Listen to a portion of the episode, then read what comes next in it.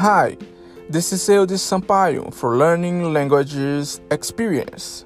Today, I want to talk with you about immersion in a language, how to do it, and why it's important for your language learning journey. To learn English or any language, students need a reason, a real reason.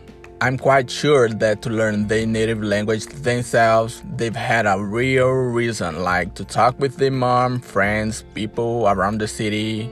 They were all immersed in their languages, doing things, going to play, school, groceries, using their languages. Travel, work, studies, relationships, those things can be reasons to learn any language. But the point is, English is the most important language to learn nowadays, or at least the first language to speak if you want to go abroad. With English, you can access the original material of books, movies, games, magazines, and so on. A new language makes you think and see things in a different way from what you are familiar with. It's funny because you can see the world with other eyes. The way you thought can be different have you ever experienced that? Okay, but immersion. That's the word.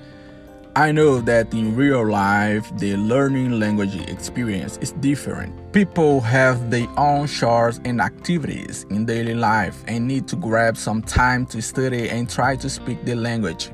It happens to me and almost everyone. The first question is Do you want to really learn English?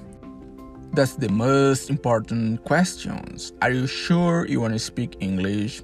Face yourself and get these answers for real. Sometimes students could feel in a bad mood and sick in their beds. They could be very busy without a lot of work to do, or they just don't have motivation to learn anything. But an important thing to be successful in learning languages, they can't give up.